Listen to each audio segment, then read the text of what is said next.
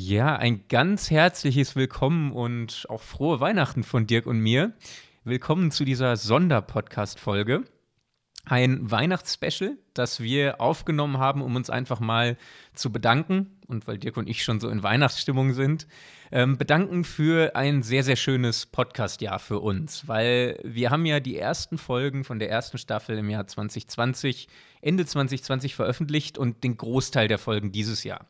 Staffel 1 Anfang des Jahres und dann ab Sommer auch Staffel 2 und äh, sind sehr dankbar, wie gut dieser Podcast läuft. Also es macht uns großen Spaß, so viele spannende Persönlichkeiten zu treffen.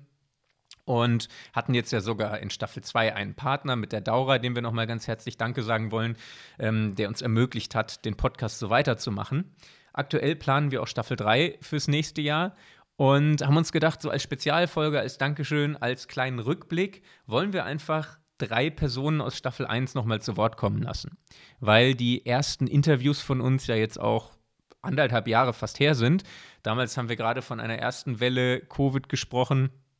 Mittlerweile sind wir in einer vierten Welle und ja, hoffen alle, dass es besser wird. Wir haben mit unseren Interviewpartnern jetzt anderthalb Jahre später mal darüber gesprochen, wie es ihnen so ergangen sind, was sind die Key Learnings, was haben sie so gelernt die letzten anderthalb Jahre, was können sie auch unseren Zuhörerinnen und Zuhörern mitgeben. Und äh, bei manchen hat sich auch wirklich extrem was getan im Leben. In dieser Sonderfolge haben wir gesprochen mit Christoph Hammer, Marco Dirren und Werner Wohlwend aus der ersten Staffel, die uns ganz unterschiedliche Dinge berichten. Christoph Hammer zum Beispiel war ja damals CFO der SBB, war das für eine lange Zeit und jetzt ganz aktuell vor ein paar Monaten hat er seinen Job bei der SBB niedergelegt und ja, hat einen Cut in seinem Leben gemacht, äh, möchte jetzt eher Richtung Selbstständigkeit gehen und erzählt uns so ein bisschen was aus seinem Leben, was sich verändert hat, wie es zu dieser Entscheidung kam und ja, was, was er sich jetzt für seine Zukunft so vorstellt. Dann haben wir Marco Dirren von der Implenia, der immer noch CFO der Implenia ist und uns berichtet von einer sehr schwierigen Zeit bei der Implenia mit finanziellen Nöten, ähm, wie sie da durchgekommen sind, wie er auch selber als Privatperson diese schwierige Zeit verkraftet hat.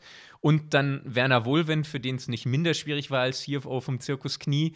Ähm, ein Zirkus kann naturgemäß nur Geld verdienen, wenn auch Tickets verkauft werden und die Zelte voll sind, was ja in der aktuellen Zeit nicht so leicht ist. Deswegen haben sich sehr spannende Gespräche mit den dreien nochmal ergeben.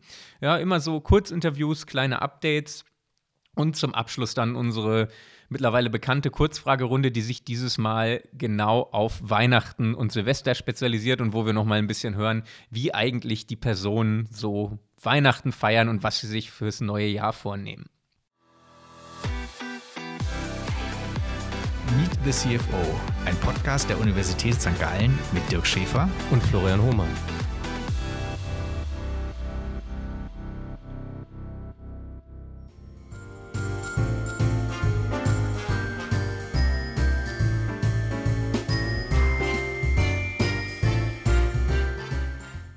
Ja, liebe Hörerinnen, liebe Hörer, ich begrüße euch alle ganz, ganz herzlich in unserem Weihnachtsspecial. In diesem Weihnachtsspecial sollen diejenigen zu Worte kommen dürfen, die am meisten geklickt wurden in der ersten Staffel unseres Podcasts Meet the CFO. Ganz vorne dabei Christoph Hammer. Christoph, herzlich willkommen in unserem Special. Ganz herzlichen Dank, Dirk und Florian. Ich freue mich nochmals an diesem verschneiten Tag äh, mit euch zusammenzukommen und äh, was für eine Ehre, am meisten Klicks zu haben. Ja, also du weißt ja, äh, den, den Schnee haben wir extra geordert, damit das mit dem Weihnachtsspecial auch ganz authentisch ist und du dich gut in unsere Fragen eindenken kannst. Deswegen, das hat funktioniert. Wir wollten gerne anknüpfen eben an den Podcast, den wir damals mit dir aufgenommen haben. Wir waren, wir erinnern uns, das war äh, Mitte 2020. Wir waren aus der ersten Welle ähm, von Corona gerade raus. Ähm, die Unternehmen haben alle gelitten, die, SP, äh, die SBB damals eben besonders. Die Züge waren teilweise nur 25 Prozent ausgelastet. Man ist mit einer riesigen ähm, Infrastruktur konfrontiert gewesen, die nicht mehr richtig ausgelastet wurde. Und du als CFO damals mittendrin. Wenn du jetzt zurückblickst, was sind für dich denn so die äh, Lessons learned gewesen, die du selber auch mitnimmst aus dieser Zeit? Ich glaube, für alle war das ein sicher sehr, sehr bewegende Monate. Ich glaube, wir sind jetzt in der Welle 4 oder 5. Ich habe irgendwann mal schmunzelnd gesagt, ganz am Anfang der Wellen, äh, dass es sechs oder sieben geben wird. Mal gucken, wie viele. Äh, ich glaube, was waren so die wichtigsten Learnings? Ich glaube, die Learnings waren, dass wir gemerkt haben, wie es gehen sollte und dann wirklich was äh, im Endeffekt kommt. Äh, für mich selber waren so Learnings im Bereich der finanziellen Steuerung sicherlich ein wesentlicher Punkt. Die Learnings waren aber auch, dass man wirklich bei den Teams gesehen hat, was, äh, von, was wirklich funktioniert und was eben nicht.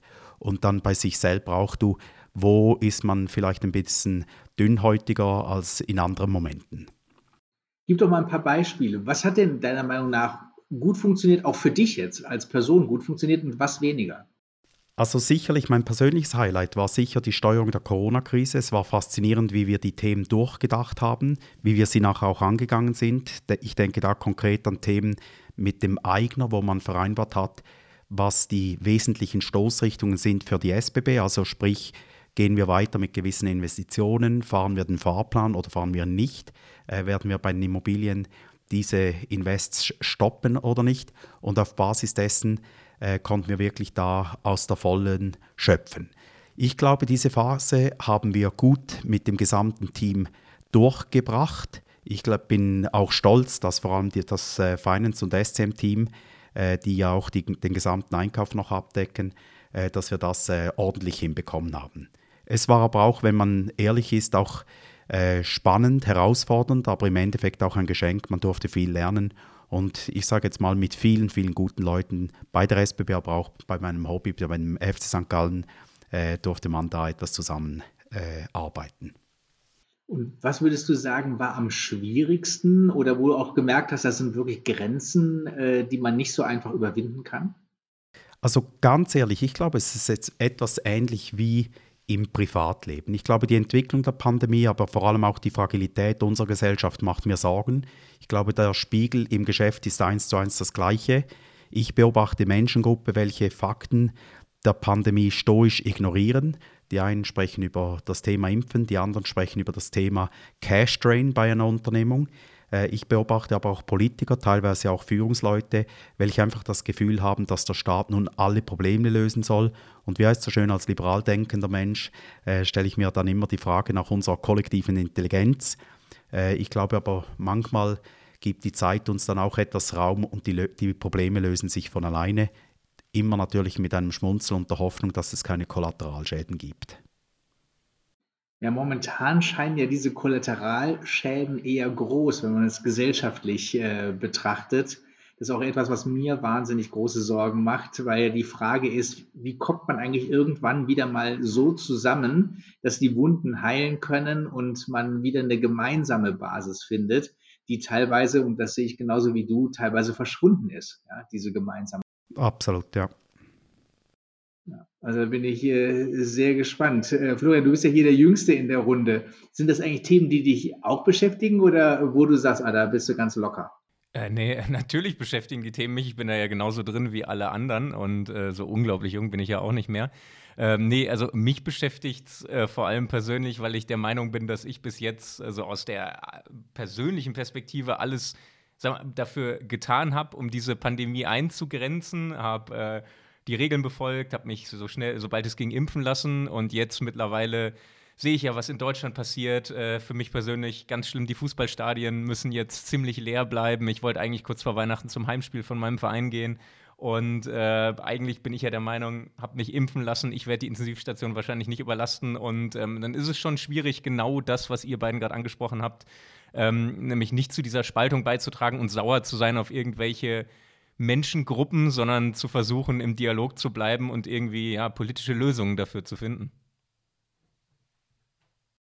Ja, ich glaube, da sind wir alle gefordert, ähm, da unseren Beitrag zu leisten, auch wenn eben die Geduld äh, äh, ja sehr beansprucht wird und man auch gucken muss, wie man da im, im Gleichgewicht so ein bisschen bleibt. Absolut.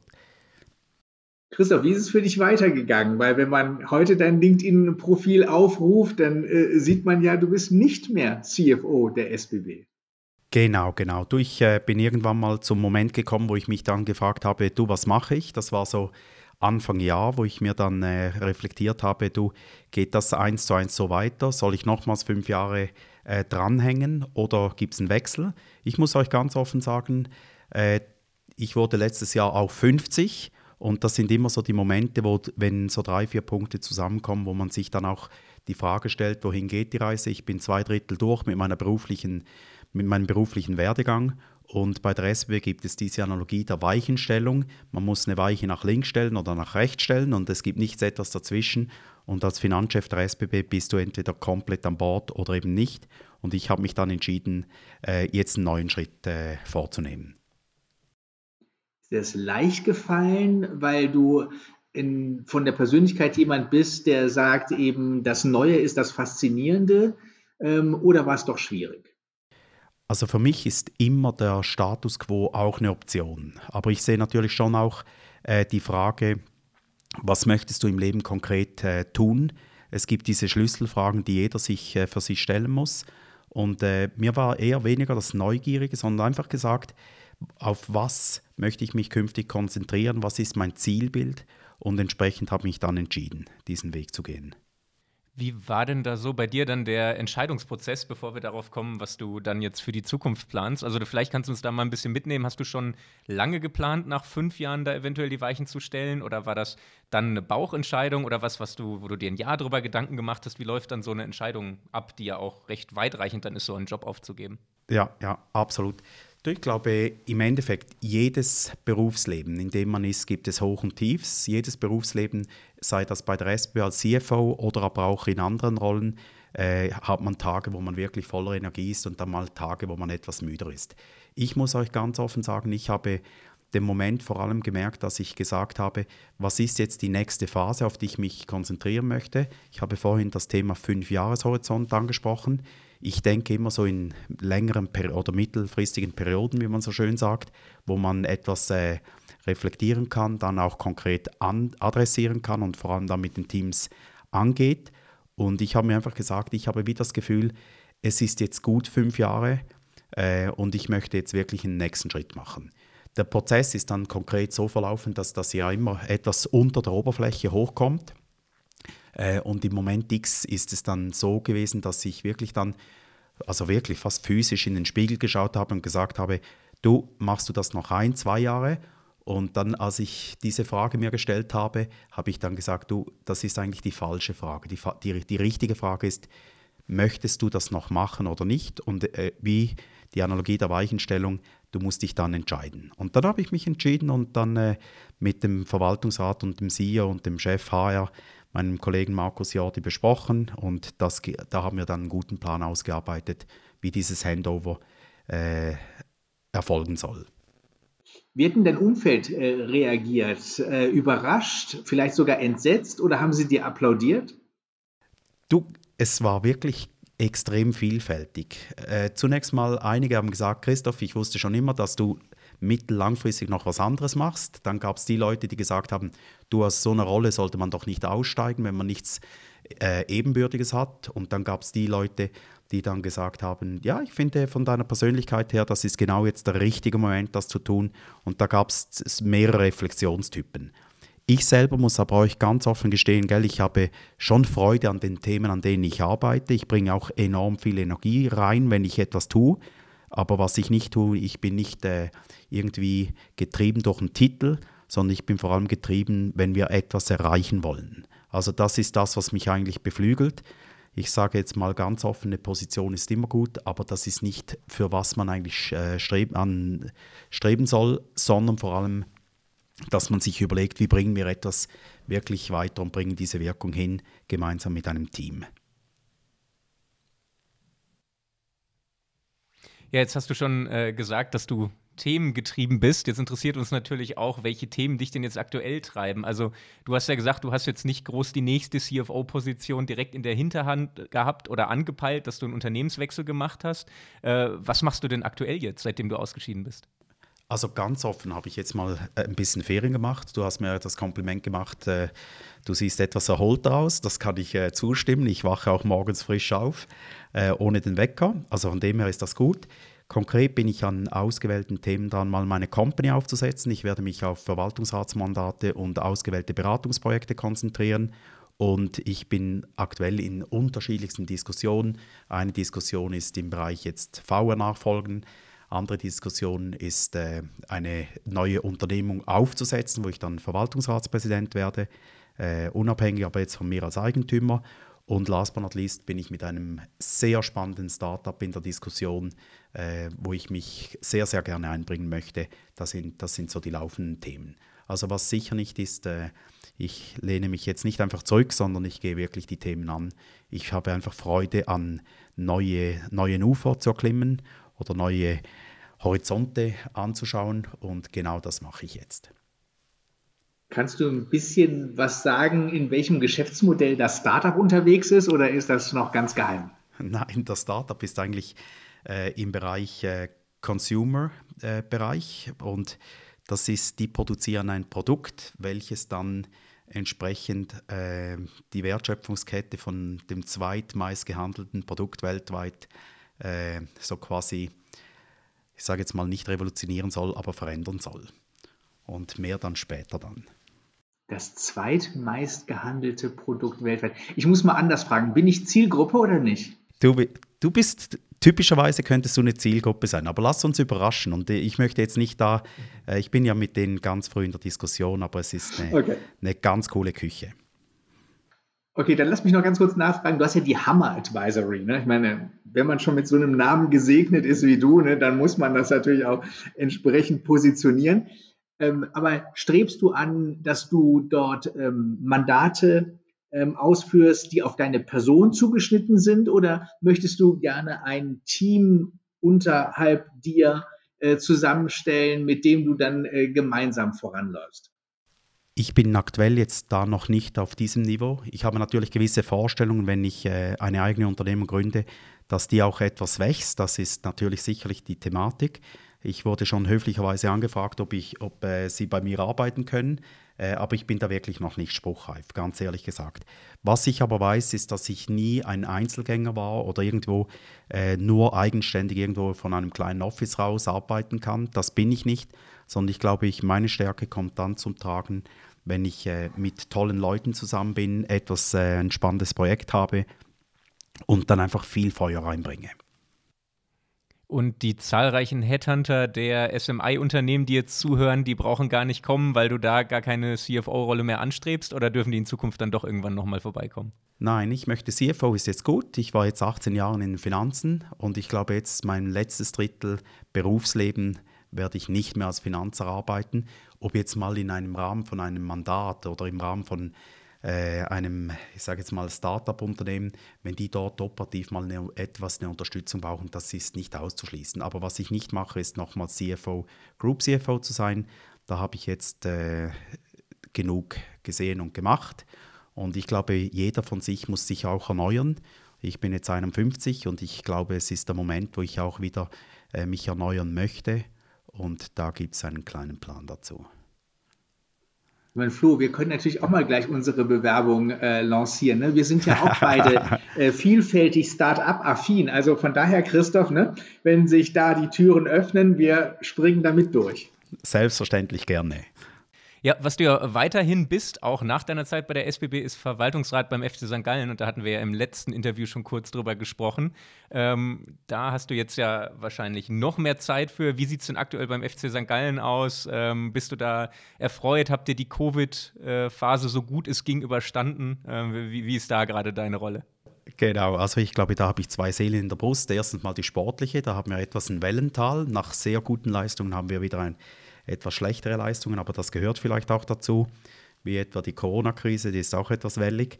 Äh, für mich wirtschaftlich aber muss ich sagen, war eine Freude. Wir haben trotz diesen massiven Auswirkungen einen Gewinn äh, ausweisen können. Das ist nicht eine, eine Riesensumme, aber es ist trotzdem etwas, was, wenn man auch vergleicht mit anderen Clubs, da haben wir, glaube ich, relativ gut gearbeitet. Ich bin aber auch demütig diesbezüglich, weil ich denke, es ist nicht irgendwie eine Eigenleistung äh, oder irgendwie Leistung von äh, zwei, drei Menschen, sondern es ist wirklich, jeder hat mitgetragen. Das waren die Fans, die Donatoren. Wir haben Hospitality-Partner gehabt, Sponsoren, Aktionäre, aber auch Mitarbeitende, welche wirklich am gleichen Strick gezogen haben. Äh, wie heißt es so schön? Es gibt mehrere Drittel. Ich habe ursprünglich mal gesagt, es gibt diese drei Drittel. Ich glaube, wir sind jetzt gerade im zweiten Drittel dieser Corona-Krise. Und was aber sicher ist beim FC St. Gallen, wir werden uns auch auf die nächsten Phasen äh, ausrichten müssen. Da gibt es viele Unsicherheiten. Diese Woche wurden mehreres kommuniziert und entsprechend packen wir es einfach an.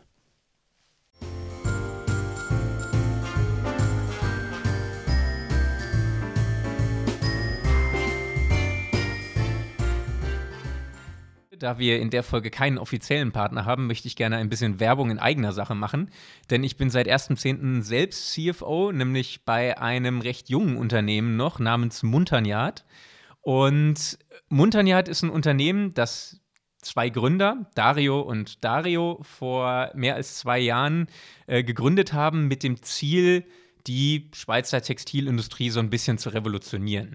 Der Fokus ist auf nachhaltiger Premium-Mode, auf nachhaltigen Textilinnovationen, wobei in dem Fall Nachhaltigkeit gar nicht im Zentrum stehen soll und nicht Selbstzweck sein soll, sondern es geht um Premium-Produkte, die unglaublich schön und begehrenswert sind, innovativ und gleichzeitig noch nachhaltig. Also darum, dass man, wenn man sich ein feines Kleidungsstück äh, kaufen möchte, äh, gar nicht auf die internationalen großen, bekannten Premium-Luxusmarken gehen muss, sondern es auch den nachhaltigen Schweizer Premium-Anbieter dazu gibt. Und angefangen hat das alles mit einem Mantel und T-Shirts. Und ich habe ja schon gesagt, das sind nachhaltige Innovationen. Die T-Shirts sind komplett aus Holz gefertigt, die ersten T-Shirts, die es gab. Die heißen Legner. Ähm, der Mantel Lana ist mit einem speziell entwickelten Stoff aus Schweizer Wolle gemacht worden. Mittlerweile gibt es auch Mangola-T-Shirts, die aus 100% rückverfolgbarer Baumwolle aus Europa sind und mit einer Monofaserkonstruktion gemacht wurden für die Kreislaufwirtschaft. Ganz aktuell jetzt kommen recycelte Kaschmir-Pullover, Kaschmir-Mützen, Kaschmir-Schals raus, also wirklich sehr, sehr feine Produkte. Und nächstes Jahr werden wir ganz, ganz viele neue Innovationen auch auf den Markt bringen. Also es wird Hoodies geben, Hemden, Poloshirts, alles aus innovativen, nachhaltigen Stoffen. Und ähm, wir haben sogar momentan für den Wintersport waschbare Masken, waschbare Schutzmasken mit einem sehr hohen Virenschutzstandard.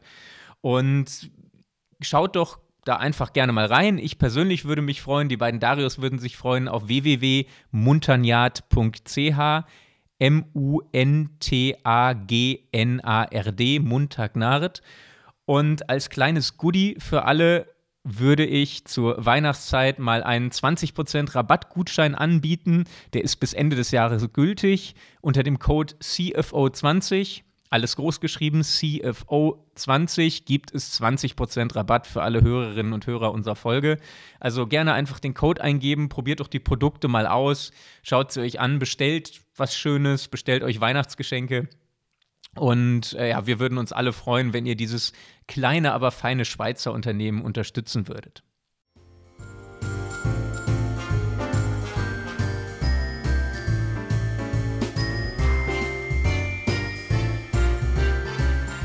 Lieber Marco, herzlich willkommen in unserem Weihnachtsspecial. Wir freuen uns sehr, dass du dabei bist. Marco Dirren, CFO von Implenia. Ähm, du gehörtest oder du warst der Erste, mit dem wir überhaupt eine Podcast-Folge abgedreht haben bzw. aufgenommen haben. Da war unsere Lernkurve auch noch sehr steil. Also deswegen äh, bedanken wir uns auch nochmal im Nachhinein für deinen Mut, äh, dass du mit uns in dieses Rennen damals gegangen bist. Und das ist eben jetzt schon anderthalb Jahre her. Und da interessiert natürlich vor allen Dingen, ähm, was ist eigentlich seitdem bei dir passiert? Ja, danke, dass, ähm, dass ihr mich nochmals empfängt. Da, offenbar offenbar war ich, äh, ging, es, ging es ja gut beim ersten Mal. Und ich möchte euch noch gratulieren für die Podcast-Serie, die, die ja wirklich erfolgreich ist. Und ich höre von vielen Jungen, die das, die das auch hören und, und äh, gespannt ähm, dann kommen, ah, ich habe gar nicht gewusst, dass du dieses und jenes.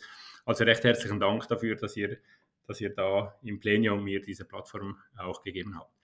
Ja, es ist, es ist viel passiert. Ähm, ich glaube, äh, im Jahr 2020, was nach dem, nach dem ähm, äh, Podcast abgelaufen ist, wir waren ja dann gerade kurz live mit Ina Invest, äh, die wir an den Markt gebracht haben.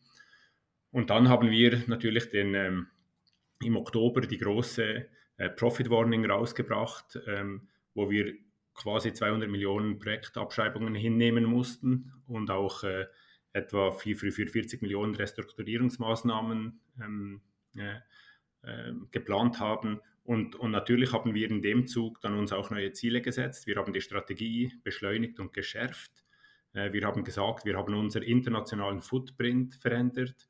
Und wir haben auch in den Märkten Schweiz und Deutschland, was unsere Kernmärkte sind, ähm, haben wir in gewissen Bereichen den Footprint reduziert, vor allem im Flächengeschäft, im Tiefbau, das ist Brückenstraßen und Schienenbau. Nach, ähm, und und, dieser, und dieser, äh, dieses Profit Warning ging natürlich nicht ganz spurlos an uns vorbei. Wir mussten direkt nach dem Profit Warning ähm, die, mit den Banken, mit den Investoren eine Lösung finden, wie wir im Plenia ähm, ja weiterhin finanzieren können, weil natürlich der Jahresabschluss dann kommt PwC und sagt, seid ihr, äh, ja, gibt es einen Going Concern Remark oder nicht ähm, in der Finanzierung. Und das war für uns natürlich ähm, eine sehr anspruchsvolle Zeit. Nicht so für den Investoren. Die Investoren haben uns wirklich sehr gut die Stange gehalten, die haben Vertrauen in uns gehabt. Und, ähm, und bei den Banken war es aber eine schwierige, eine, ein schwieriges Unterfangen, weil die waren natürlich auch völlig überrascht von der Profit Warning ähm, und, und haben, haben dementsprechend natürlich auch Sicherheiten verlangt, haben ähm, Businesspläne äh, reviewed und das war natürlich sehr eine ähm, anspruchsvolle Zeit, ich sag mal von Oktober bis, bis und mit Ende Januar, eigentlich quasi bevor das PwC das Testat für den Jahresabschluss gab. Ganz kurz dazwischen gefragt, Marco, wie ist das eben für dich als CFO, also der Hüter über die Zahlen? Äh, schläft man dann sehr unruhig? Ähm, kriegt man das dann gar nicht mehr aus dem Kopf? Malt man sich dann alle möglichen Szenarien zurecht? Oder ist das eine sehr rationale Sache? Man bekommt gesagt, was man liefern muss und dann liefert man? Ja, es, ich glaube, es ist, es ist unterschiedlich. Man bereitet sich ja ein bisschen darauf vor oder man, man bekommt die Nachricht, äh, dass gewisse Teile nicht so äh, äh, profitabel sind, wie das eingeschätzt wurde. Und dann ist es eingerissen bei uns. Das ging nach dem Halbjahresabschluss, den wir im August publiziert haben, ging das relativ schnell, ist das eingerissen und dann habe ich mal Internal Audit nach Schweden geschickt. Die kamen mit dem Bericht zurück. Das war mein, ich glaube, in meiner Karriere als Finanzer der schlechteste Auditbericht, den ich, den ich bekommen habe. Aber natürlich ist das dann die Basis, um darauf aufzubauen. Und schläft man nicht mehr gut, ich bin, ich bin zum Glück, äh, habe ich, hab ich zu der Zeit immer gut geschlafen. Für mich war schon zu dem Zeitpunkt klar, dass wenn wir jetzt die Bilanz und die Erfolgsrechnung bereinigen, also die Bilanz bereinigen über die Erfolgsrechnung, dass wir natürlich für diese abgeschriebenen Projekte, die weiterlaufen, wo wir vertragliche Verpflichtungen haben, dass wir im 2021 ähm, mit der Liquidität natürlich äh, ein, ein sehr, sehr an, mit einer sehr angespannten Liquidität äh, zu tun haben werden. Und das hat sich dann auch so, so gezeigt. Also ich glaube, ich glaub, nachdem dann das verarbeitet hat, ging es ja dann nur noch darum, wie sage ich es dem Kind, den Banken, den Markt. Ähm, und, und, und eigentlich hatte ich den Fokus äh, zum Glück, glaube ich, schon auf, auf die nächste Geländekammer. Ähm, und, und das hat mich dann eigentlich auch ein bisschen, vielleicht sogar ein bisschen defokussiert von dem, womit sich die Leute halt gerade zu dem Zeitpunkt dann beschäftigt haben. Und wie, äh, wie, herausfordernd ist sowas für einen selbst als Person? Ich nehme mal an, die wenigsten von den Menschen, die uns gerade zuhören, waren schon mal in so einer Situation. Ähm, du dann als Privatmensch, der dann eben die Gewinnwarnung rausgeben muss und weiß, okay, jetzt stehen die harten Gespräche mit Kapitalgebern vor mir. Ähm, schläft man dann schlecht oder kann man da irgendwie Privatleben und Beruf trennen und sagen, okay, ist jetzt halt so beruflich, aber das beeinflusst mich als Privatperson nicht? Ja, ich glaube, ich glaub, man ist ja nur ein Mensch, oder? Und, und Privatleben und Berufsleben beeinflussen sich gegenseitig schon. Ähm, aber es kommt, es, es kommt auch ein bisschen auf die Persönlichkeit drauf an, oder? Ich bin jetzt nicht so der Typ, der himmelhoch jauchzt, wenn etwas super läuft. Und ich bin aber auch nicht der Typ, der natürlich in ein tiefes Loch fällt, wenn jetzt so etwas geschieht. Ähm, und ich kann mich natürlich über, über meine Frau, meine Familie, äh, kann ich mich natürlich sehr gut abgrenzen ähm, und auch über meinen Sport. Aber, aber es ist schon so, ich habe nie, hab nie nicht geschlafen zu, der Zeitpunkt, zu dem Zeitpunkt, aber wenn ich mal während der Nacht aufgewacht bin, hat es angefangen zu drehen. Oder? Äh, und, und das ist schon, schon belastend für, für einen selbst natürlich, aber auch für das Umfeld. Ähm, weil man eben, man kämpft eigentlich, man, man kämpft für ein Unternehmen, wo man sieht, dass es sehr viel Potenzial hat, eine gute Zukunft vor sich hat. Und man muss dann trotzdem feststellen, dass natürlich Investoren, jetzt weniger die Investoren, aber mehr die Banken, dass die natürlich schon ähm, Sie sagen dem so schön, einen erhöhten Informationsbedarf haben. Schlussendlich ähm, habe ich, denen, hab, ich den Banken zwei, dreimal sagen müssen, hey, ähm, ihr könnt Informationen haben, alles gut, aber das operative Tagesgeschäft leiten wir, weil sonst leiten die Banken plötzlich das Unternehmen. Und das ist dann schon sehr unangenehme, das sind unangenehme Diskussionen, das ist klar.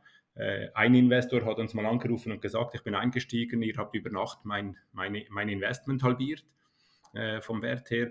Und das sind sicher unangenehme Gespräche. Wie gesagt, ich persönlich konnte mich gut abgrenzen, weil ich eben schon den Fokus auf, auf das nächste habe. Vielleicht auch, weil es zum Zeitpunkt, als wir, ähm, als wir es rausgebracht haben, ähm, ich den meist, das, das meiste von dem schon verarbeitet hatte für mich selbst. Oder? Als dann Anfang 2021 feststand, dass das äh, Testat von PwC gesichert ist, was ja auch ein wichtiges Zeichen nach außen ist, hattest du das Gefühl, dass du den Berg jetzt an der Spitze überschritten hast und dass es jetzt leichter sozusagen beim Abstieg fällt oder war das noch nicht die Spitze? Nein, ich glaube, es sind, man muss unterscheiden. Wenn es um die, um die Performance geht, um, das, um, um die, ich sag mal, die, die, das, das Performance Management geht, ähm, war ich schon fest davon überzeugt, dass wir jetzt ähm, alles bereinigt haben, oder? Und dass wir, dass wir äh, dort über den Berg sind und auch die Bilanz ähm, zu einem gewissen Teil ähm, quasi saniert haben oder, oder äh, ja, saniert vielleicht ist ein hartes Wort, aber zumindest ähm, richtig gestellt haben. Für mich, für mich war es auf der Seite dann relativ entspannt, äh, sage ich mal, äh, im Sinne von, da glaube ich nicht mehr, dass viel geschehen wird. Aber ich habe dann, wie gesagt, eben schon die Liquidität im Auge gehabt, weil die Projekte, die wir abgeschrieben haben, die waren zwar in der, in der Erfolgsrechnung, in der Bilanz abgeschrieben, aber wir hatten ja noch laufende Verpflichtungen, die Projekte fertigzustellen, haben wir heute noch. Und, und die Projekte konsumieren Cash, ohne dass Cash reinkommt. Die Restrukturierung kostet Geld, ohne dass Geld reinkommt. Oder? Und das sind Dinge, ähm, wo wir uns dann auch sehr stark nach der Decke strecken mussten, natürlich. Weil, äh, schlussendlich waren es fast 240 Millionen, die wir, die wir ähm, äh, abgeschrieben haben oder wo wir Rückstand gebildet haben für, ähm, für Restrukturierung. Und das ist, das ist dann schon eine Nummer, die ein Unternehmen zuerst mal verkraften muss. Und, und das ist natürlich, jetzt für Implenia war das gut, dass wir solide finanziert sind und waren und dass die Banken nach zehn Diskussionen natürlich auch, ähm, hat, hat niemand Freude, Freude, wenn man so eine Nachricht kriegt, ähm, dass die Banken dann schlussendlich doch eingelenkt haben, ähm, uns, ähm, uns weiterhin zu finanzieren. Äh, von dem her, her ging es dann am Schluss schon gut. Aber es war die Zeit äh, nach dem Testat, war eigentlich meines Erachtens fast anspruchsvoller als, als eine Gewinnwarnung rauszuhauen und dann die Gespräche zu führen, weil eben dann fängt die Arbeit an, das Management an, die interne Organisation auch gegen innen gerichtet, diszipliniertes Cash Management, Networking Capital Management. Und das ist viel schwieriger, diese, diese, dieser Implenia-Tanker dann ähm, äh, zu steuern, anstatt mitzusteuern mit, mit, der, mit der Konzernleitung natürlich. Ich bin ja nicht ich alleine, oder? Äh, und mit meinem Team ähm, ist das natürlich dann viel schwieriger, das wirklich bis runter auf die Baustelle zu bringen, wo die Leute eigentlich am Morgen aufstehen und sagen, ich bringe das Projekt einfach einen Schritt weiter. Und, und die von dem, von, von, von der, ich sag mal, von der Anspannung gar nicht so viel mitgekriegt haben am Anfang.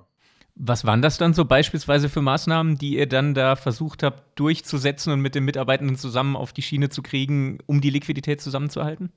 Wir haben ja schon vorher mit Corona haben wir angefangen, die Investitionskompetenzen einzugrenzen, sodass wir ähm, eher sehen, was für Investitionen getätigt werden. Wir haben dann auch hinterfragt, muss es, ein, muss es jetzt ein Kauf sein? Ähm, könnte es auch ein Leasing sein für 12 Monate, für 24 Monate und dann Kauf oder Mietkauf und so weiter einfach liquiditätsschonend, nicht ähm, PL-schonend, weil Leasing ist teurer als kaufen, oder? Ähm, das war sicher eines. Das andere, was wir ja schon bei, bei Corona eingeführt hatten, und das kannten die Leute zum Glück schon, äh, als wir das im März, Mitte März 20 eingeführt haben, war dieses Cash-in, Cash-out. Wir haben gesagt, wir geben nur noch aus, was wir einnehmen. Und, äh, und, äh, und das war natürlich, das kannten die Leute dann, als wir das wieder angefangen haben zu praktizieren. Das äh, war jetzt für die keine Überraschung mehr. Und wir haben bei unseren Business Reviews ähm, haben wir natürlich auch immer ähm, so was wäre wenn äh, Szenarien miteinander diskutiert und gesagt, wenn jetzt das und das geschieht, was haben wir für Kompensationsmöglichkeiten, was müssten wir allenfalls für, für One-Offs generieren, um, die, um, um diese Zeit zu überbrücken. So, jetzt haben wir, glaube ich, eben verstanden, dass das wirklich, wirklich viel Arbeit ist und man ja auch die ganzen Stakeholder so ein bisschen beieinander halten muss, damit alle wirklich im gleichen Boot sitzen. Was ja auch wichtig ist, dass äh, man nicht gegenseitig einfach beginnt, mit dem Finger aufeinander zu zeigen, was dann ja nicht mehr konstruktiv ist. So, jetzt sitzt du heute aber mit einer inneren Ruhe gegenüber. Das heißt, es muss dann auch wieder gute Nachrichten gegeben haben. Wenn wir uns jetzt mal auf die konzentrieren, was ist denn da noch zu vermelden? Nein, es gibt schon gute, gute Nachrichten. Wir haben seit Oktober 2020 hatten wir in dem Ausmaß, wie wir es vorher hatten, keine solche negativen oder positiven Überraschungen gehabt, wie wir sie, wie wir sie hatten. Oder das Geschäft das Geschäft läuft seitdem eigentlich gut. Das heißt, wir haben immer noch, äh, wie, wie im Projektgeschäft das halt üblich ist, man hat positive und negative Überraschungen. Mal gibt es einen Gerichtsentscheid, der ist gegen dich, mal gibt es einen Gerichtsentscheid, der ist für dich. Ähm, aber im Großen, so wie wir das eben gehabt haben, dass wir vielleicht irgendwo mal auf einem Projekt 20 oder 30 Millionen verloren haben, diesen, äh, diese negativen Überraschungen äh, gibt es nicht mehr ähm, oder hat es bis jetzt nicht mehr, nicht mehr gegeben seit, seit dem Oktober äh, 2020.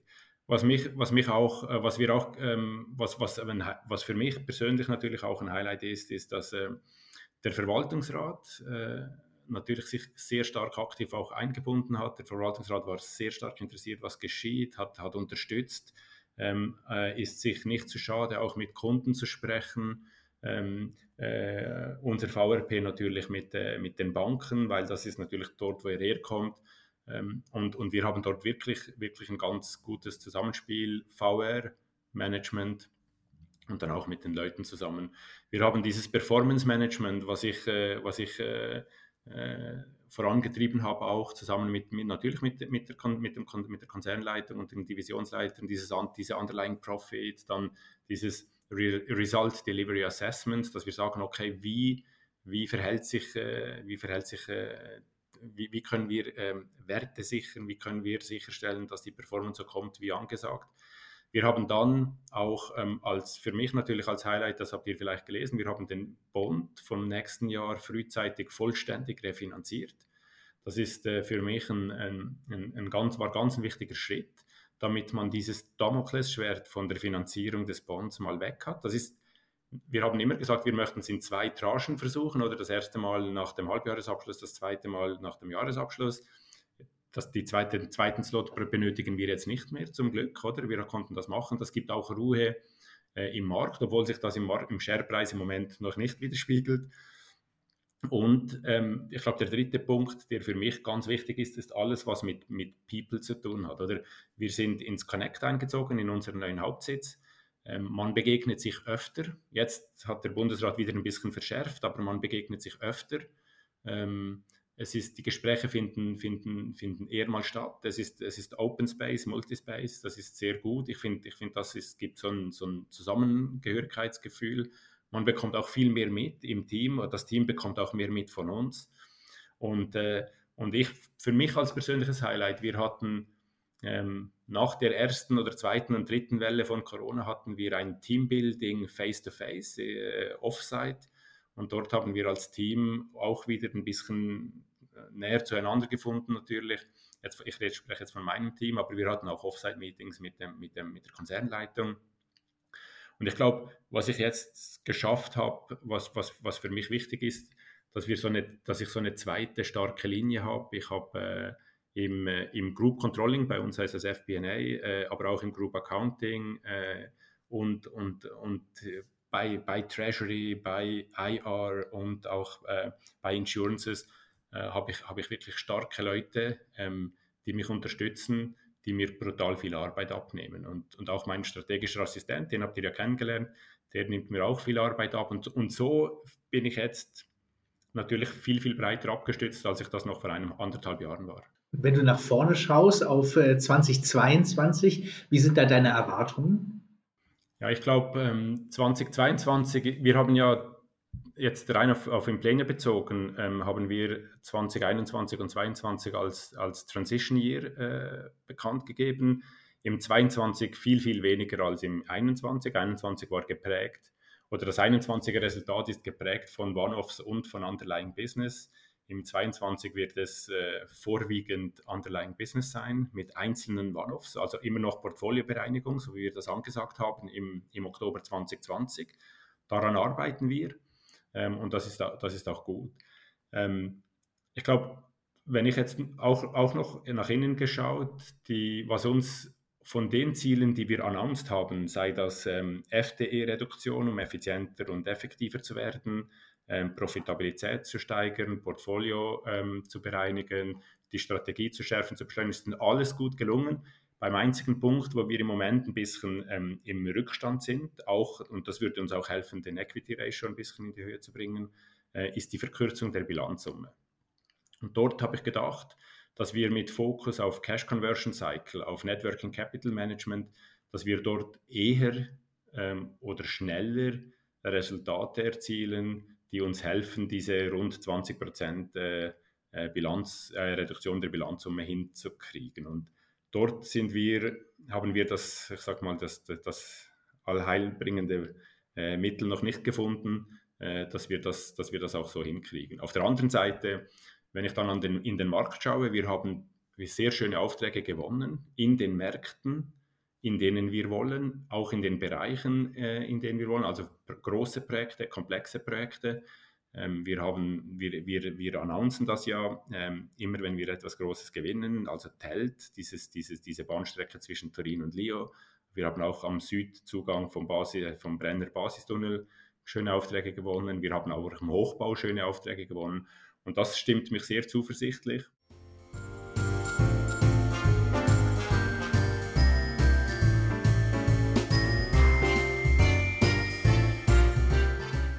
Ja, und jetzt wollen wir auch noch unseren dritten Weihnachtsgast begrüßen, auch ein altbekanntes Gesicht oder im Podcast besser gesagt eine altbekannte Stimme aus der ersten Staffel. Ähm, Werner Wohlwind ist heute noch bei uns. Hallo Werner. Hallo miteinander.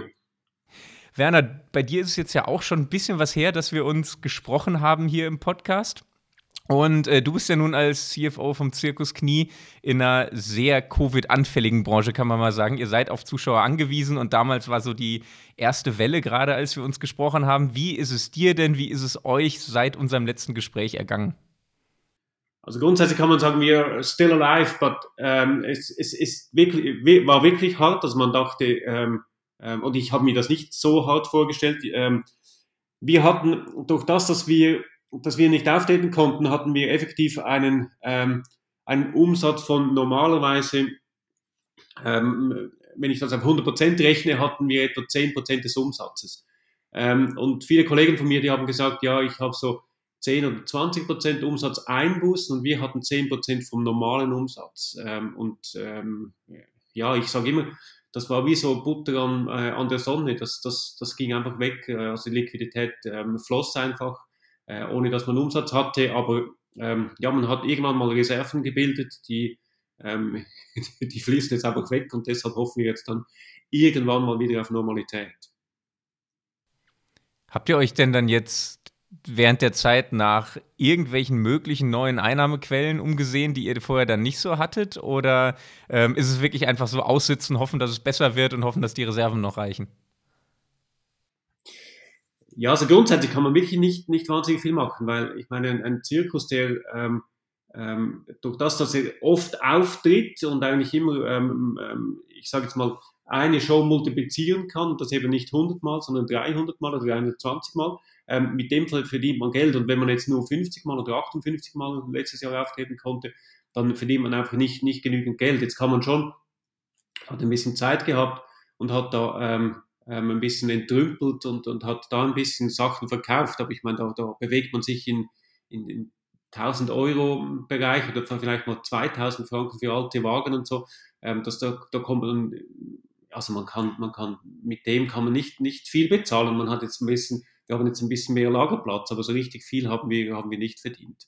Und man, man muss auch sagen, ehrlicherweise, ähm, ähm, der, ähm, oder der Kanton hat, hat uns unterstützt. Das ging sehr schnell, das muss man sagen. Dass ich habe von anderen Kantonen gehört, wo es wirklich schwieriger ist. Ähm, bei uns ging das relativ gut, also wir haben dort auch Gelder bekommen. Logischerweise haben wir nicht einen vollen Ausfall erhalten. Das, äh, also das verstehe ich auch, dass man das natürlich nicht zu 100 Prozent ähm, bekommt, aber wir haben doch ein, ähm, ja, ein guten, guten Beitrag erhalten. Aber wird man jetzt äh, Überlegungen anstellen, Fixkosten zu senken, also vielleicht das Geschäftsmodell etwas anders zu fahren? Also das, das, das haben wir tatsächlich, ähm, wobei wir sind auch immer daran äh, und schauen, ob wir die Fixkosten ähm, reduzieren können. Ähm, man hat schon versucht, gewisse Sachen flexibel zu handhaben, aber bei uns ist halt das ganz große Problem, sind die, sind die Personalkosten.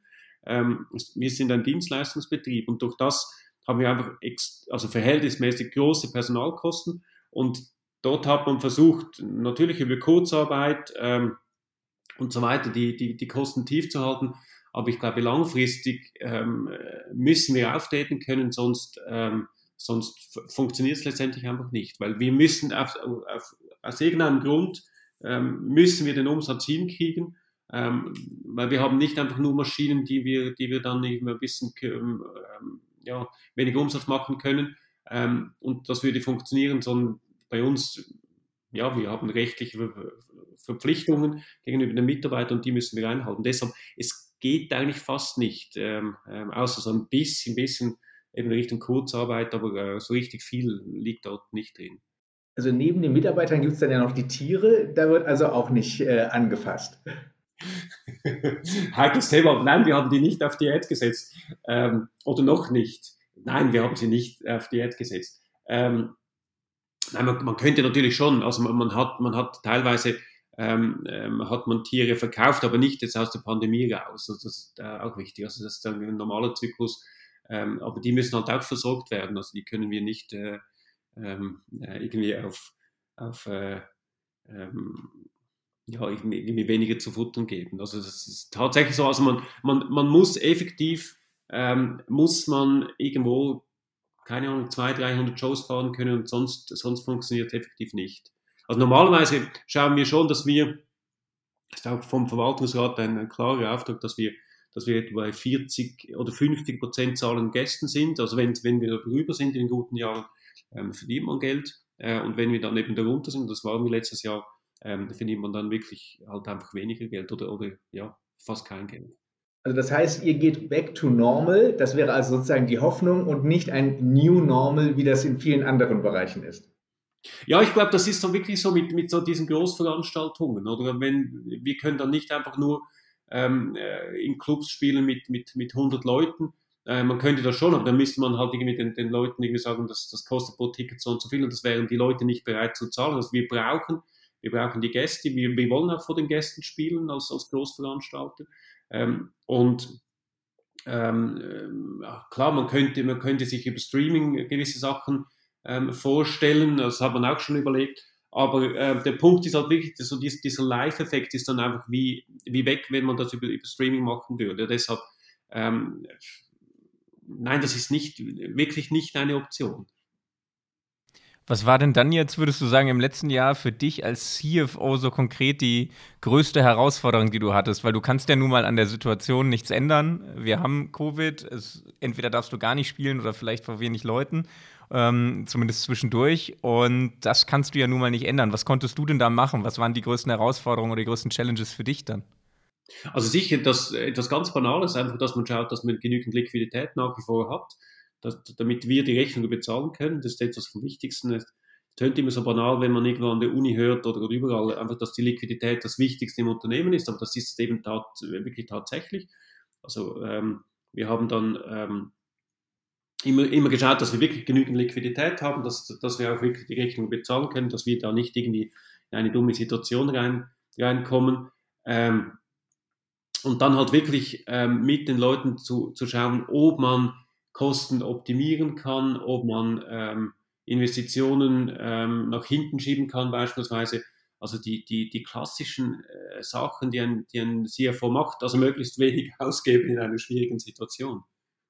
Aufgrund des Lockdowns habt ihr ja auch äh, verschobene Auftritte gehabt, also dass man sich also dann, als es wieder ging, überlegt hat, wo könnte man auftreten. Natürlich höchstwahrscheinlich in dem Markt, wo man die meisten Zuschauer vermutet.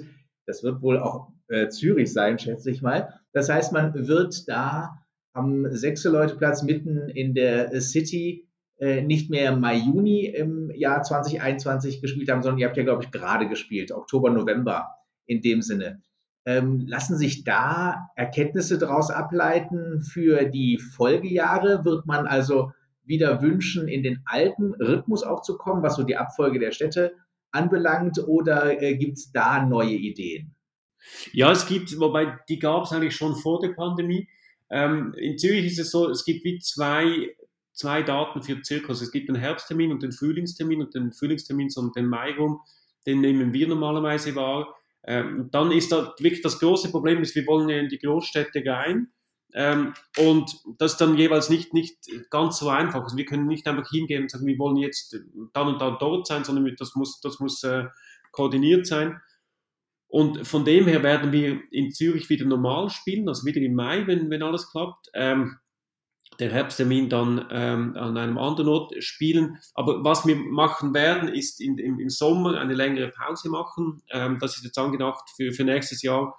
Dann äh, starten wir im, im März. Ähm, dann geht es bis so Anfang ähm, Juli und dann haben wir etwa vier oder fünf Wochen Pause und dann zieht's, ähm, hinten, ähm, spielen wir dann länger, als wir jetzt auch in diesem Jahr, ähm, dass wir dann eigentlich bis Silvester spielen werden in, äh, in Luzern. Gibt es einen Winterzirkus ähm, mit ein bisschen Glühwein, ein bisschen äh, Fondue und so weiter. Ähm, wo wir dann ein bisschen länger sp äh, spielen werden, weil im Sommer ist einfach, obwohl es klimatisiert ist, kommen die Leute einfach nicht so gerne ähm, weil dann, oder weil sie das Gefühl haben, es ist trotzdem zu heiß und man lieber irgendwo ähm, im, im, im See baden geht, und anstatt in den Zirkus geht. Also das, das ist eine, eine normale Verschiebung, die wir uns auch schon länger überlegt haben. Ähm, und das äh, hätte eigentlich dieses Jahr starten sollen, also im 2021 wird aber dann nächstes Jahr 2022 hoffentlich so sein, wenn dann die Pandemie mal vorüber ist. Gibt es denn irgendwelche, jetzt aus diesem ganzen Trubel, den du geschildert hast und all deinen äh, Herausforderungen oder euren Herausforderungen, die es da für den ganzen Zirkus gab, ähm, irgendwelche Dinge, die du gelernt hast im nächsten Jahr, die du für die Zukunft mitnehmen kannst? Irgendwelche wichtigen Takeaways, die du auch den Hörerinnen und Hörern mitgeben willst? Also ich glaube, was, was wirklich bei uns gut war, ähm, äh, oder ich sage jetzt mal das Positive der Pandemie, das finde ich immer so ein schreckliches Wort, aber das Positive an der Pandemie, äh, wir haben wirklich gelernt, dass man über Homeoffice ähm, relativ gut arbeiten kann. Und ich glaube, das war, das war vor zwei, drei Jahren, haben wir sich das wie irgendwie noch nicht vorgestellt, dass, dass Leute von zu Hause aus arbeiten können.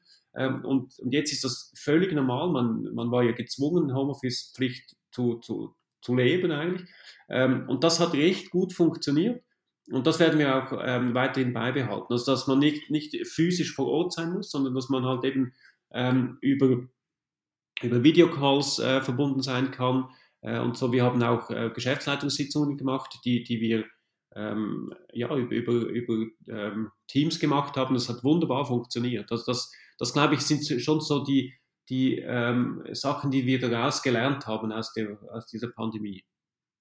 Ich könnte mir auch vorstellen, es ist ja ein Familienunternehmen, äh, ein auch erfolgsverwöhntes Familienunternehmen, muss man sagen, wenn man die ganzen Jahre und Jahrzehnte eben so sieht.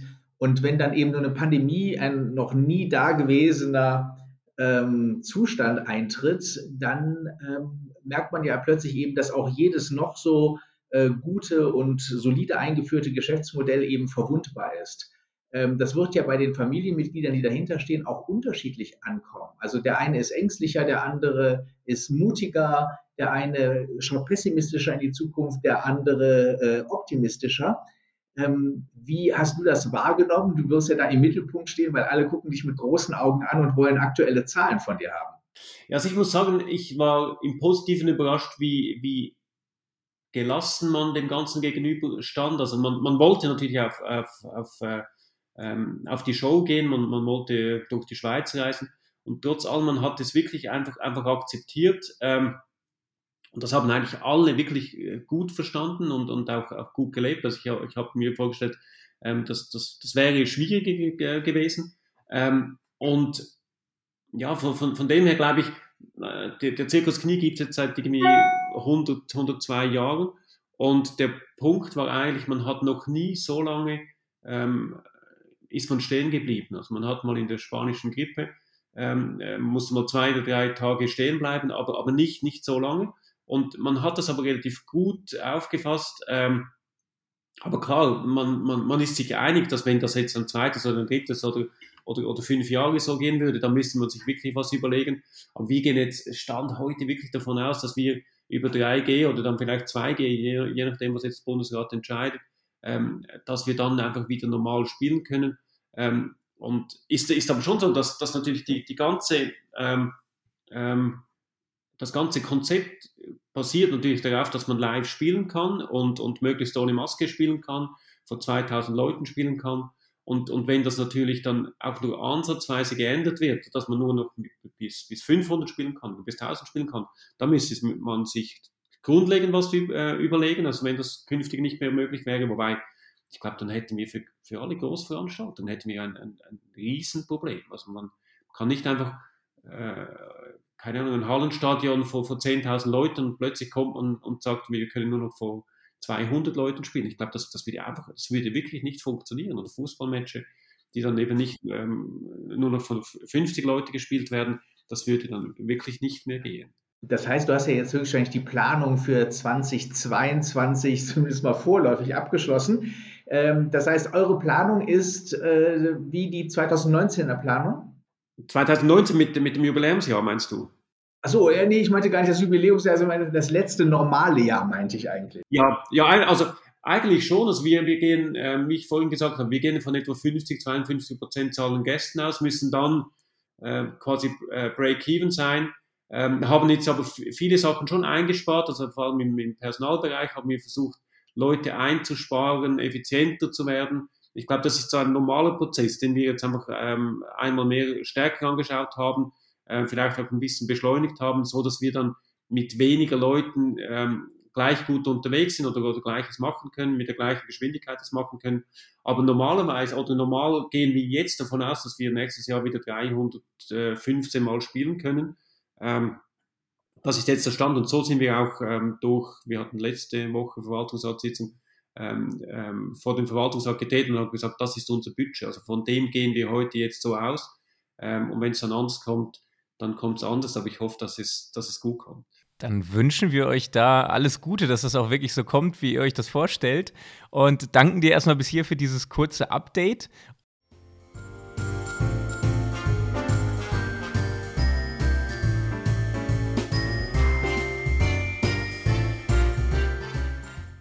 Ja, nach dem äh, Kurzgespräch, was wirklich äh, ja, relativ kurz war, aber reichhaltig an Informationen, wollen wir dann zu unseren traditionellen Kurzfragen übergehen, die heute natürlich im Weihnachtsspecial auch ein bisschen was mit Weihnachten zu tun haben. Und deswegen würde ich gleich mal mit der ersten Frage starten. Äh, wo feierst du in diesem Jahr Weihnachten? Ich feiere mit meiner Familie und meine Eltern kommen zu Besuch. Im Wallis, wie jedes Jahr im Winter, bin ich meistens zurück in meiner Ferienwohnung in Brick und äh, feiere Weihnachten mit Familie äh, und so gut es geht auf der Piste. Im Bündnerland. Was gehört für dich beim Weihnachtsessen auf jeden Fall auf den Tisch? Mein Sohn und ich, wir sind jedes Jahr in der Pflicht, einen, ein Filet im Teig zu backen. Und das ist ein Prozess von etwa zwei, drei Stunden. Da sind wir verantwortlich und da soll man uns bitte in der Küche nicht stören. Äh, und das machen wir jetzt seit mehreren Jahren. Dieses Jahr hat aber der Junior zum ersten Mal die Verantwortung. Das heißt, ich bin dabei Trager und äh, gebe nicht mehr den Ton an, aber das haben wir jetzt mal so vereinbart und ich bin zuversichtlich, dass das gut kommt. ja, dort sind wir brutal konservativ und traditionell. Das ist einfach von die Chinois. und für mich, ich sage ja immer, ich bewerte ein Essen erst nach dem Nachtisch. Also für mich ist, für mich ist Dessert genauso wichtig wie Hauptgang. Ich bin, ich bin eine Naschkatze äh, durch und durch ähm, ja, alles, was mit Süßigkeiten, so Schokolade und äh, Pudding, äh, Eis und so zu tun hat, bin ich, bin ich, äh, bin ich glücklich. Eine gute Flasche Wein. Auch was zu essen oder nur Wein? Selbstverständlich was Gutes zu essen. Gibt es die Bescherung bei euch vor oder nach dem Essen? Das ist eine gute Frage. Ich glaube meistens, wir hatten, haben Apero, Bescherung und dann Essen. Das ist die Reihenfolge. Nach dem Essen? Nach dem Essen. Und wie müssen wir uns das vorstellen? Gemeinsam singen oder ein Weihnachtskonzert besuchen oder eher Wham und Mariah Carey in der Dauerschleife? Eins und drei. Zuerst mal singen und dann selbstverständlich einen netten, ein nettes Radio mit netten Weihnachtsliedern einstellen. äh, alles, alles nicht. Singen können wir nicht. Wir haben uns als Familie entschieden, wir können alle nicht singen. das mussten wir schon schmerzlich feststellen. Ähm, nein, wir, wir, haben, wir, sind, äh, wir, wir hören ein bisschen Musik, aber jetzt nicht gerade Wham und Mariah Carey in der Dauerschleife, das wäre dann doch zu viel. Weder noch. Wie sieht es dann bei euch? Ihr singt alle nicht. Ihr habt gar keine Musik Weihnachten oder was? Nein, wir haben so Hintergrundmusik, aber, aber so richtig singen machen wir nicht mehr. Als Kind habe ich das noch gemacht. Genau. Ähm, jetzt musst du vielleicht ein bisschen nachdenken, weil du vielleicht auch nicht unfair sein willst, aber uns interessiert das trotzdem. Was war für dich das bislang schönste Weihnachtsgeschenk, das du je erhalten hast? Ich glaube, das erste, das Schönste war, als ich, als unsere Tochter auf die Welt kam, ein Jahre alt, und da haben wir gemeinsam äh, zum ersten Mal gefeiert. Und das schönste Weihnachtsgeschenk war dann, als ich ihr etwas geben durfte. Nein, fällt mir jetzt gar keines ein, muss ich ganz ehrlich sagen. Ah, das waren so Lego, Lego-Spiele, die ich da irgendwie zusammensetzen konnte, als ich glaube ich irgendwie sieben war. Ja. Wenn man bei euch äh, reinkommt in der Weihnachtszeit, äh, ist die Weihnachtsdeko eher üppig oder eher dezent? Das ist eine gute Frage. Dezent theoretisch, aber meine Frau macht das relativ nett und üppig, aber trotzdem recht zurückhaltend. Sie ist Interior-Designerin und von dem her äh, ist das immer eine coole Küche, äh, Geschichte. Also ich, wir essen ja bei meiner Mutter äh, am 24. Äh, das ist eher üppig und am 25. feiern meine Frau und ich Weihnachten. Weil wir sind, wir sind getrennt, sie ist bei ihrer Mutter, ich bei meiner Mutter. Und ähm, am 25. Äh, ist es dann eher dezent äh, und am 24. eher eben üppig. Sehr dezent. So, dann gehen wir jetzt mal ein paar Tage weiter und äh, irgendwann rutschen wir dann auch ins neue Jahr. Hast du dir persönlich irgendwas vorgenommen? Irgendwelche klassischen guten Vorsätze für 2022? Du, also zunächst mal wieder gut Fuß fassen in, in meiner neuen Rolle. Das ist sicherlich mal mein Vorsatz Nummer eins. Und der Vorsatz Nummer zwei ist aber wirklich auch auf die innere Stimme zu hören im Bereich der, ich sage jetzt mal, der persönlichen Balance. Und äh, da glaube ich, das kriege ich gut hin, da bin ich schön am Arbeiten dran. Aber mit viel Freude. Nein, das mache ich nie. Ich weiß, ich, ich, ich hatte das nie, dass ich Vorsätze hatte. Ich weiß gar nicht warum. Ähm, vielleicht, weil ich, wenn ich an etwas denke oder etwas umsetzen will, dass ich das einfach tue, egal was für eine Jahreszeit. Ähm, nein, hatte ich nie. Weniger Essen, mehr Sport. Kommen wir von der Pflicht zur Kür. Was wäre denn allgemein gesehen dein größter Wunsch für 2022? Also wenn ich jetzt mal die Welt beobachte, wie sie aktuell abgeht, also ich denke ja jetzt an unsere liebe Pandemie, an die Erderwärmung, ich denke an geopolitische Fragen, ich denke manchmal auch an Politiker, die sich nicht mehr spüren. Ich hoffe, dass wir uns etwas als Gesellschaft beruhigen. Und ich hoffe, dass die Menschen etwas bewusster durchs Leben schreiten. Wir haben vorhin noch gesprochen, dass die Gräben äh, zugeschüttet werden müssen. Ich glaube, jeder muss da seinen Teil dafür tun. Und ich wünsche mir, dass wir da wirklich gemeinsam diesen Weg machen. Und vielleicht gelingt es das eine oder andere und vielleicht das andere eben nicht. Aber ich glaube, jeder muss selber beginnen. Die großen Küchen, die können wir nicht alle selber lösen. Das äh, soll der Herr Putin machen oder wer auch immer. Aber ich glaube, wir sind trotzdem in der Verantwortung, das, was wir bewegen können, das zu tun. Ja gut, die, ich glaube, die aktuelle Lage ist, ist so, dass natürlich Gesundheit mit Abstand, mit Abstand das kostbarste Gut ist. Ähm, ich glaube, wenn, wenn wir die Pandemie in den Griff kriegen, wenn wir auch gesund bleiben, äh, bin ich der Meinung, ist das, ist das schon viel wert. Äh, das tönt jetzt so ein bisschen allerheil, äh, kein weltverbesserungswürdig, aber es ist tatsächlich so, dass in der Zeit jetzt natürlich Gesundheit, ähm, dass, dass das schon nochmals vor Augen geführt wurde, dass Gesundheit viel wert ist. Ohne Gesundheit ist eigentlich alles nichts. Egal wie reich, egal wie intelligent, egal in welcher Position man ist, wenn man die Gesundheit nicht hat, ist alles nichts. Oder? Und von dem her ähm, äh, bin ich, äh, hoffe ich mir, dass, das besser in den Griff kommt und ich habe nächstes Jahr ganz ein großen Event von mir. Ich äh, feiere 30 Jahre mit meiner Frau. Also fünf, 15 Jahre zusammen und 15 Jahre verheiratet, also zusammen 30 Jahre. Und das äh, ist sicher, das wird privat sicher eines der, der Highlights nächstes Jahr.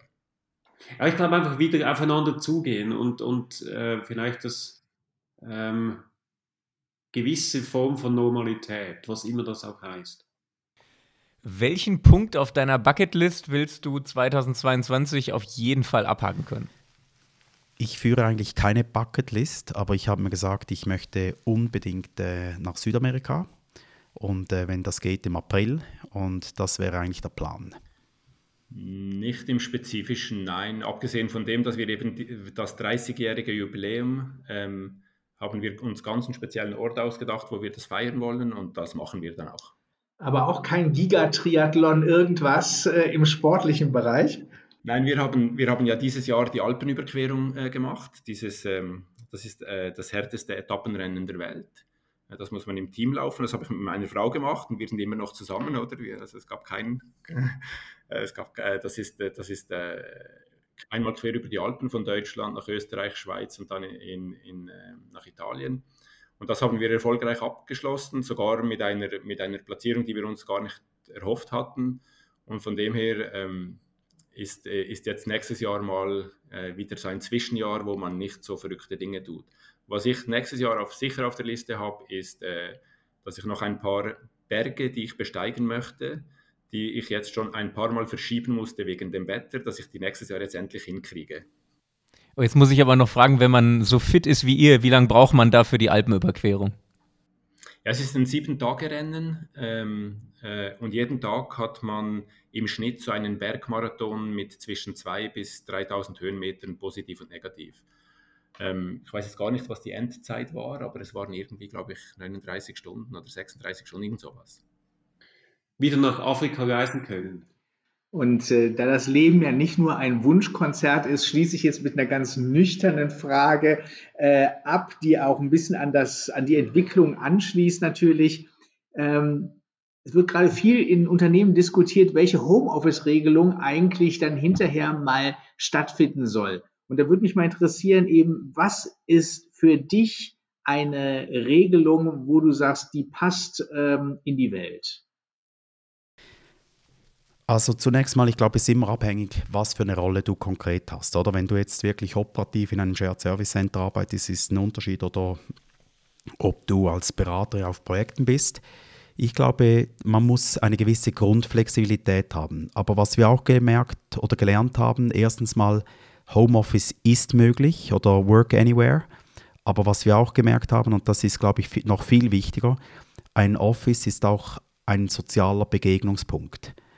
Ich glaube, die Menschen müssen gemeinsam zusammen sein. Ich glaube auch, damit die Energie in einer Unternehmung gelebt wird, dass die Kultur sich entwickelt, dass man gemeinsam auf neue Ideen kommt, da müssen einfach die Menschen zusammen sein. Da, ich glaube schon, da kannst du sehr viel über Zoom machen, da kannst du über weiß Gott welches Tool arbeiten, aber das ist notwendig.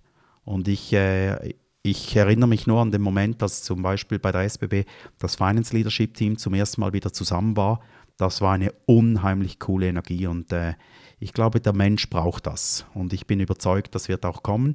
Aber ich glaube, es ist auch gut, wenn wir etwas mehr Flexibilität an den Tag legen. Wieso nicht zwei Stunden am Morgen zuerst mal von zu Hause aus arbeiten, Stoßzeiten durchgehen lassen und dann ins Office. Also ich plädiere da etwas für äh, Flexibilität, aber trotzdem dann aber auch wieder, wenn man arbeitet, dann arbeitet man und ist nicht einfach an 50 Baustellen zu Hause parallel. Also ich wünsche mir, dass, ähm, dass, dass, man, dass man eigentlich geistig flexibel bleibt. Wenn es, wenn es notwendig ist, dass man sich physisch trifft und es gibt so, so Meetings, wo das einfach besser ist, Teambuilding oder auch wichtige Entscheide zu treffen, dann ist es gut, wenn man, wenn man physisch vor Ort ist. Und ansonsten ähm, bin ich der Meinung, soll, soll, soll das jeder so, wie es ihm am besten passt, ähm, sich einrichten. Ich bin nicht so ein Verfechter von starren Regelungen. Natürlich haben wir bei den Plänen eine Regelung, aber, aber das muss man auch flexibel handhaben. Wenn, es, gibt, es, gibt, es gibt private Umstände, die, wo, der, wo vielleicht äh, die Eltern oder die Arbeitstätigen im Haushalt sagen, zu Hause geht das nicht, wenn alle zu Hause sind. Ich arbeite lieber im Büro. Ich habe einen Mitarbeiter, der hat mir gerade heute Morgen noch gesagt, ähm, eigentlich bin ich lieber im Büro, das ist so meine Arbeitswelt. Und dann, wenn ich raus bin, bin ich in meiner privaten Welt. Sonst vermischt sich, vermischt sich, sich das zu sehr.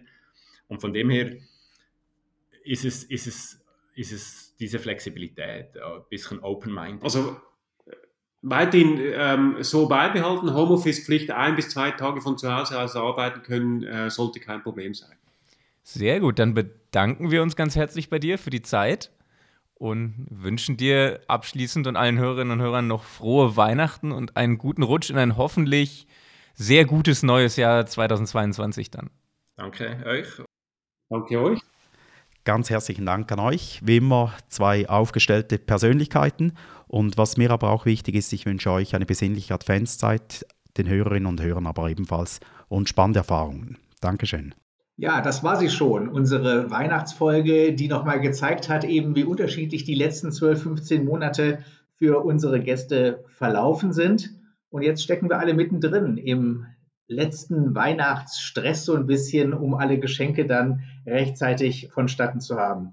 Wollen wir nochmal gemeinsam schauen, Florian, wie das bei uns so aussieht? Ja, ja, machen, machen wir gerne. Ich, ein paar private Infos gebe ich. Dann starte du doch mal mit unseren Kurzfragen. Äh, ja, klar, dir will ich ja natürlich auch wissen, wo du dieses Jahr Weihnachten feierst. Ja, das ist, kann ich ganz einfach beantworten. Es ist nämlich ganz Tradition. Es geht quasi immer nur bei meiner Mutter, die eben auch ihre gesamten Koch- und Backkünste einsetzt, um die gesamte Familie damit äh, glücklich zu machen. Also eben auch dieses Jahr Heiligabend immer bei meiner Mutter. Und bei dir? Das heißt in Köln. In Solingen. Oder in Solingen, ja, quasi Köln, ja. Genau. Solingen kennt ja hier keiner. Okay. ähm, ja, bei, bei mir ist es in Bochum, äh, auch bei meiner Familie, wirklich fast immer. Ein paar Mal waren wir im Urlaub, aber ansonsten bin ich immer bei der Familie in Bochum, weil ich ja sonst nicht so häufig da bin. Und da freue ich mich dann in der Weihnachtszeit immer drauf, weil ich nicht nur die Familie sehe, sondern auch alle Freunde, die ich dann noch so habe, die Weihnachten alle nach Hause kommen. Ist so die einzige Zeit im Jahr, wo alle mal zu Hause sind. Was gehört denn bei euch ähm, zum Weihnachtsessen auf den Tisch? Äh, ist auch immer unterschiedlich. Vor allem gibt es mehrere Weihnachtsessen, die wir machen. Äh, Heiligabend ist es entweder äh, Fleischfondue oder Raclette. Ähm, wahrscheinlich ist es dieses Jahr wieder Raclette, weil wir es immer ein bisschen abwechseln, Raclette und heißer Stein. Äh, und sonst an den Feiertagen gehen wir einen Tag immer ins Restaurant, einen Tag macht meine Mama immer ganz. Ja, bei uns ist es auch kein wirkliches traditionelles Essen. Ich weiß, dass es dieses Jahr äh, Filet im Blätterteig gibt mit äh, diversen Vor- und natürlich auch ganz wichtig einem Dessert danach. Also quasi immer so ein viergängiges Menü, was selber gekocht wird und ähm, ja, was man dann eben gemeinsam einnimmt, bevor, zumindest in der Vergangenheit natürlich noch stärker als heute, bevor eben danach die Bescherung kommt. Aber äh, singt ihr denn dann auch unter dem Weihnachtsbaum? Weil du bist ja ein kunstaffiner Mensch, du bist ja bestimmt auch ein guter Sänger. Äh, überhaupt kein guter Sänger. Also leider jegliche Talente sind von mir abgefallen. Nee, wir gehen tatsächlich in ein Weihnachtskonzert. Wir äh, besuchen, und das ist anscheinend auch jetzt noch möglich, unter Auflagen natürlich dieses Jahr in der Kölner Philharmonie, ähm, das Weihnachtsoratorium und ähm, dürfen da also wirklich große Kunst genießen. Da freue ich mich auch sehr drauf. Bei dir sind ja noch kleine Kinder in der Familie. Singt ihr dann zusammen? Äh, ja, gut, ich habe einen kleinen Neffen, der, der letztes Jahr war sein erstes Weihnachten. da konnte er nicht viel außer ein bisschen lachen und schreien. Also da haben wir nicht zusammen gesungen. Ähm, dieses Jahr kann er schon ein bisschen reden. Vielleicht singen wir mit ihm mal was. Äh, wir haben früher in der Kindheit immer Weihnachtslieder gesungen, in der Tat. Äh, aber da auch noch mit den Großeltern. Die gibt es jetzt leider beide nicht mehr und da hat sich die Tradition auch so ein bisschen verloren. Äh, vielleicht führen wir es ja jetzt wieder ein, seitdem der Kleine da ist. Und was wäre jetzt so dein größter Wunsch für 2022? Ja, da kann man ja grundsätzlich das sagen, was alle sagen, oder? Also ich, ich wünsche mir auch, dass man nächstes Jahr einfach wieder alles ganz normal machen kann, äh, dass die Skisaison normal verläuft, dass ich ins Fußballstadion kann, dass ich im Sommer auf Konzerte kann, auf Festivals kann. Ähm, rein privat äh, hoffe ich auch, dass man viel reisen kann und dass alles glatt geht nächstes Jahr, weil ich nächstes Jahr auch heiraten werde. Und äh, hoffe, dass man da auch dann eine normale Hochzeit führen kann, durchführen kann und äh, auch alle Gäste kommen können. Ja, also die Rückkehr zur Normalität, das ist natürlich wirklich ein ganz, ganz großer Wunsch. Auf meiner Liste steht auch noch, dass wir es wieder schaffen, alle insgesamt besser miteinander reden zu können, mit weniger Aggressionen, auch bei unterschiedlichen Standpunkten und dass man wieder auch als Gesellschaft so ein bisschen zueinander kommt und dann eben wieder gemeinsam nach Lösungen sucht, weil ich sonst ehrlich gesagt nicht weiß, wo das Ganze tatsächlich hindriftet. Und dass wir dafür alle gesund bleiben müssen, das ist natürlich selbstredend und der größte Wunsch, der über allem so ein bisschen schwebt, natürlich auch. Und äh, ansonsten für 2022, dass wir auch, finde ich, wir beide gemeinsam weiterhin so viel Spaß am Podcast haben wie bislang. Ja, das wünsche ich mir auch. Wir werden ja auf jeden Fall eine dritte Staffel machen im nächsten Jahr. Da freuen wir uns schon drauf. Und die, da möchten wir uns auch noch mal ganz besonders bedanken jetzt bei der Staffel, bei der Daura, die ja diese Staffel als Partner begleitet hat und das möglich gemacht hat, dass wir eine zweite Staffel gemacht haben. Ähm, so soll es dann auch weitergehen, sehr gerne mit einer dritten Staffel. Und ähm, deswegen müssen wir uns natürlich auch bei allen Hörerinnen und Hörern sehr stark bedanken, weil wenn den Podcast keiner hören würde, würden wir den wahrscheinlich auch nicht weitermachen und hätten dann auch nicht so einen Spaß dran. Also äh, ganz herzlichen Dank und äh, allen frohe Weihnachten, einen guten Rutsch. Wir hören uns hoffentlich dann nächstes Jahr alle wieder. Unbedingt. Von meiner Seite auch. Fröhliche Weihnachten. Lasst es euch alle gut gehen und startet dann wieder gut in ein ganz spannendes 2022. Meet the CFO, ein Podcast der Universität St. Gallen mit Dirk Schäfer und Florian Hohmann.